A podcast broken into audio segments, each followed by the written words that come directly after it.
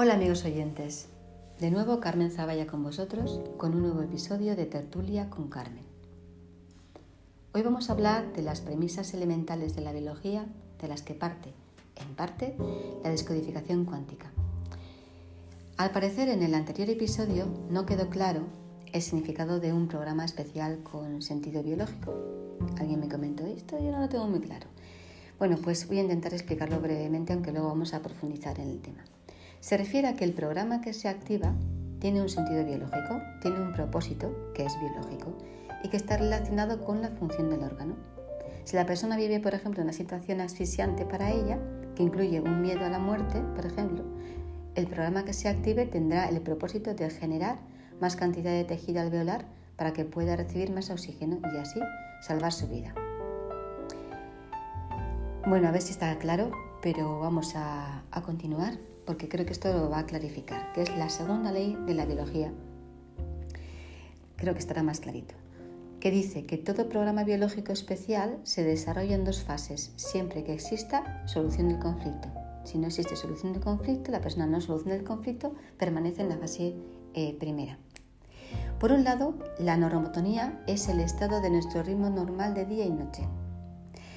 Esto hay que saberlo. Continuamente pasamos de la simpaticotonía, día-actividad, a la vagotonía, noche-descanso. La simpaticotonía y vagotonía se relacionan con nuestro sistema nervioso autónomo, que controla las funciones vegetativas, que son las que son autónomas, como el latido del corazón, la digestión. Durante el día el organismo se encuentra en un estado de tensión actividad de simpaticotonía normal, sistema simpático, actividad, y durante el sueño entra en un estado de descanso eh, vagotónico normal, sistema parasimpático, descanso. Hasta ahí todo normal. La primera fase del programa biológico especial es la fase de conflicto activo, fase simpaticotónica o fase activa. En cuanto ocurre un DHS, un choque de conflicto, el ritmo normal de día-noche se interrumpe instantáneamente y todo el organismo entra en fase de conflicto activo. A la vez, se activa el programa especial de sentido biológico, que permite al organismo suspender el funcionamiento normal diario para poder apoyar al individuo durante esta crisis particular. Esta fase también se llama eh, fase fría. ¿Qué ocurre a nivel de la psique? Pues el individuo está de forma constante preocupadísimo, dándole vueltas al tema debido al conflicto. El sistema nervioso autónomo entra en simpaticotonía de larga duración. Los síntomas típicos serían el insomnio, la falta de apetito, el corazón que se te acelera, presión arterial elevada, bajo nivel de azúcar en sangre, náuseas, manos y pies fríos, por eso se llama fase fría, los vasos sanguíneos se contraen, piel pálida y fría, temperatura baja, escalofríos, sudores fríos. Desde la biología este estado de tensión, dormir menos y todo el día dándole vueltas al tema, colocan al individuo en una posición más favorable para solucionar el conflicto. ¿Qué ocurre a nivel de cerebro? La ubicación donde impacta la diana, ¿os acordáis? Ese choque de conflicto en el cerebro corresponde a la naturaleza específica del conflicto y, el tamaño eh, será proporcional a la intensidad y la duración del mismo, del conflicto. Durante la fase de conflicto activo veremos claramente la diana, un punto y anillos concéntricos.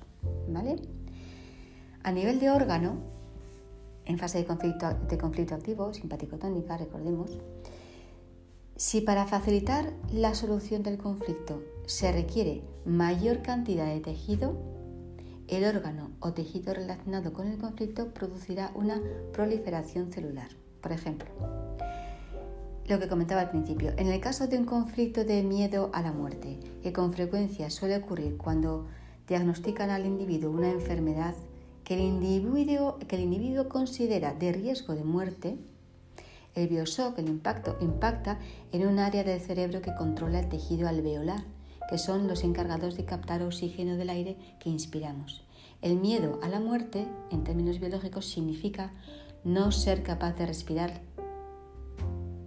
¿Mm? Las células del tejido alveolar empiezan a multiplicarse.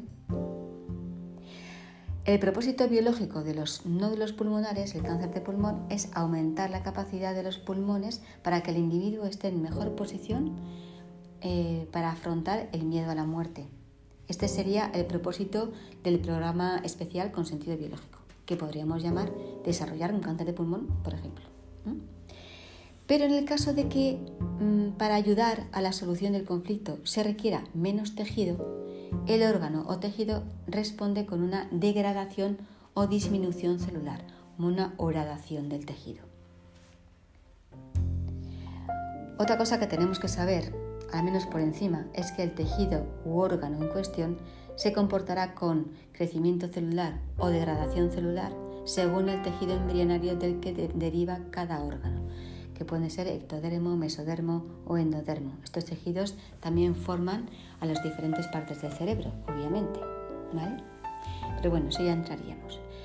Aquí la cosa se complica, pero vamos a ver un ejemplo. Los órganos tejidos controlados por el tronco cerebral y cerebelo como pueden ser el colon, los pulmones, el hígado, los riñones, las glándulas mamarias, la próstata, en la fase activa, en la fase de conflicto, conflicto activo, van a generar proliferación celular. ¿Qué significa esto? Lo que llamamos tumores.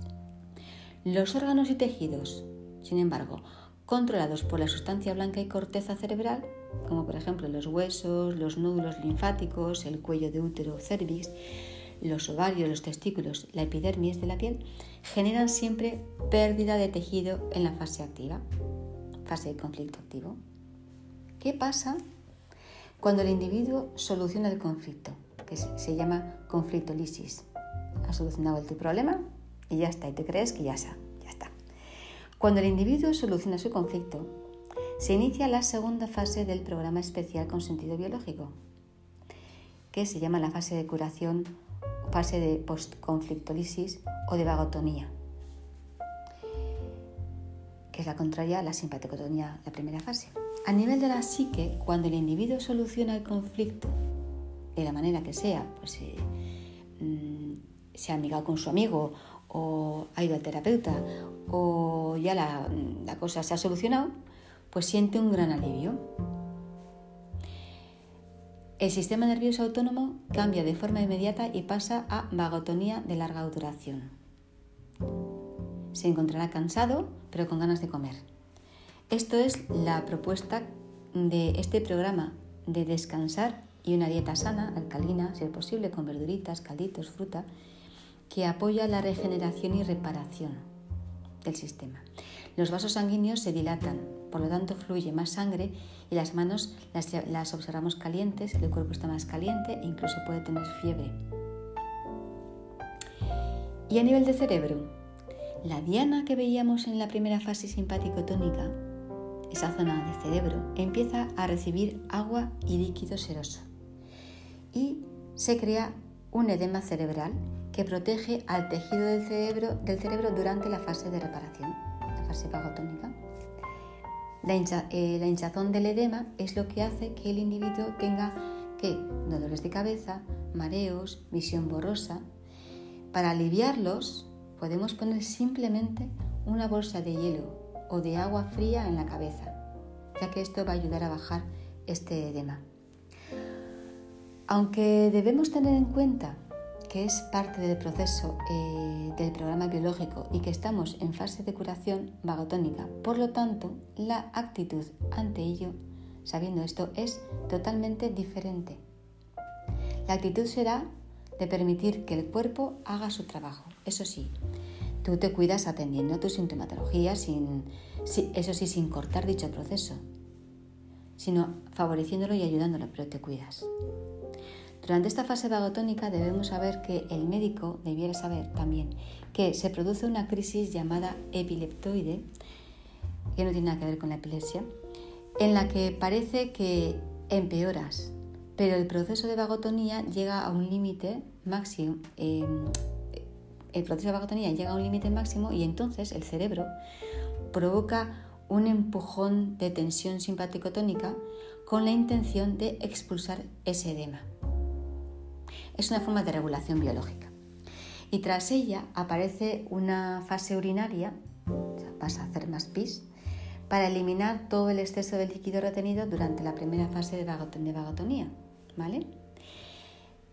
Los síntomas de esta crisis epileptoide mm, dependerán del tipo de conflicto y del órgano afectado. Y esto sí se debe tener muy en cuenta para paliar y minimizarlos, eh, porque pueden ser ataques de asma, de migrañas, ataques epilépticos, de corazón, derrame cerebral, eh, serían crisis todas estas eh, de fase vagotónica.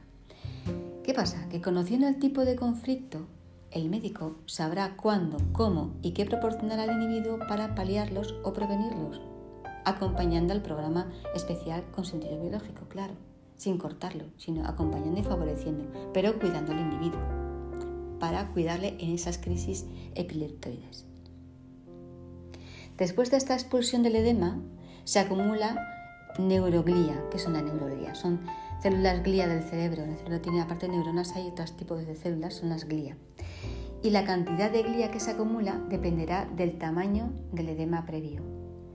Se trata de una acumulación natural de neuroglía. Es un glioblastoma, brotes de, eh, brotes de células de glía, y esto se ha interpretado hasta la fecha como tumor cerebral. Entonces, en el cerebro donde estuvo primero la diana, luego el edema, la primera fase vagotónica, y en la segunda fase vagotónica, tras la crisis epileptoide, aparecerá en un escáner sin contraste una zona blanca en forma de anillo. Es por esto que el doctor Hammer, solo viendo los escáneres de los pacientes, podía identificar el tipo de conflicto por la ubicación del, impacto de la onda electromagnética de la emoción en el cerebro, porque eh, controlaba qué tipo de conflicto según en qué parte del cerebro estuviera ese impacto. Si se encontraba en conflicto activo, pues observaba que veía una diana, ¿vale? Simpaticotonía. Si se encontraba en conflicto solucionado, eh, lo veía y se daba cuenta porque se veía un edema o un anillo. Entonces, si veía un edema, Sabía que aún no había llegado la crisis epileptoide, por lo tanto podía prepararlo todo para ayudar al paciente a que superara esa crisis epileptoide. Y si veía un anillo, es que el paciente ya había superado la crisis epileptoide por su cuenta y entonces estaba en la fase final del programa especial de sentido biológico. ¿Y qué ocurre en el órgano? Pues después de que el conflicto se haya resuelto, el exceso de tejido que se generó, los tumores, en la fase de conflicto activo, la simpaticotonía. Eh, esos tumores en los órganos que están regidos por cerebro antiguo, o sea, el tronco cerebral y el cerebelo, o sea, el colon, por ejemplo, los pulmones, el hígado, los riñones, glándulas mamarias, próstata, ya no es necesario todo ese tejido que se había generado. Entonces, se degrada con la ayuda de quién? De hongos y micobacterias, como la tuberculosis. Si esos microorganismos no estuvieran disponibles por alguna razón, el tumor permanece en el sitio y se encapsula y ya no crece más. Sin embargo, la pérdida de tejido que se produjo en la fase de conflicto activo simpaticotonía en los órganos que están regidos por el cerebro nuevo, sustancia blanca y corteza cerebral, por ejemplo, huesos, nódulos linfáticos, el cuello de útero, los ovarios, testículos, la epidermis en la piel, de la piel, es necesario ahora rellenarlo con células nuevas. Esto se produce en la primera parte de la fase de reparación o vagotonía, después de la resolución del conflicto. Aquí estaría lo que se denomina cáncer cervical, se rellena de células lo que la fase activa se había horadado, cáncer de ovario, testicular, de mama intraductal o de bronquios. Durante la segunda fase, segunda parte de la fase de reparación, llamada también curación, tras la crisis epileptoide, los tumores, los tumores lo, que, lo que hacen es se degradan poco a poco. En esta fase vagotónica postconflictolisis, la sintomatología habitual suele ser hinchazón, o sea, el edema, inflamación, pus y dolor. Estos síntomas nos están indicando que estamos en un proceso natural de restablecimiento de nuestro equilibrio biológico, volviendo a la normotonía y a nuestro ritmo normal de día y noche, simpático para simpático. Esto sería lo básico para comprender la segunda ley de la biología y cómo corren estos programas especiales con sentido biológico. No es tan sencillo como esto, pero eh, tenemos tres, pues, mm, porque tenemos tres capas embrionarias y hay diferencias de actuación según unas u otras, que ya veremos. Pero espero que se haya entendido un poco cómo funciona nuestra biología. No hay un factor o algo externo, material, que nos ataque y por ello enfermamos, bueno, eh, con algunas excepciones, como por ejemplo eh, intoxicaciones y demás, ¿no? sino que es nuestra forma de ver o vivir o sentir los eventos, los sucesos en nuestra vida, lo que dispara el apoyo biológico de nuestros preciados cuerpos biológicos. estos programas son un apoyo biológico a nosotros. Vale. Pero cuando entramos en el proceso, ya no biológico, sino en el de la descodificación cuántica, porque lo hacemos conscientemente, el individuo puede andar saltando de una fase a otra indistintamente debido a que entramos en un proceso cuántico de cambio de percepción y cambios a nivel de programación transgeneracional y de sistema de creencias. Este proceso provoca sintomatología refleja que tiene relación con la programación que estamos cambiando y lo que está haciendo nuestro inconsciente es expresarse. ¿Cómo? Con sintomatología en nuestra biología. Y esto puede llegar a desconcertar si no lo conoces. Suele tratarse de sintomatología refleja, que lo único que hay que hacer es aceptarla y permitir que la biología haga su trabajo, sabiendo que no te estás poniendo malo que no estás enfermando. Simplemente es una expresión de sintomatología refleja que aparece, estás reparando. Y esto no quita para que te cuides y palíes los síntomas con, los que con lo que tú consideres, sabiendo que la biología, como te digo, te ayuda. Y si estás en el proceso de la descodificación cuántica, que sepas que esa sintomatología puede bailar pues salimos ya de las leyes de la materia, de las leyes eh, biológicas de la materia. Entramos ya a otro nivel.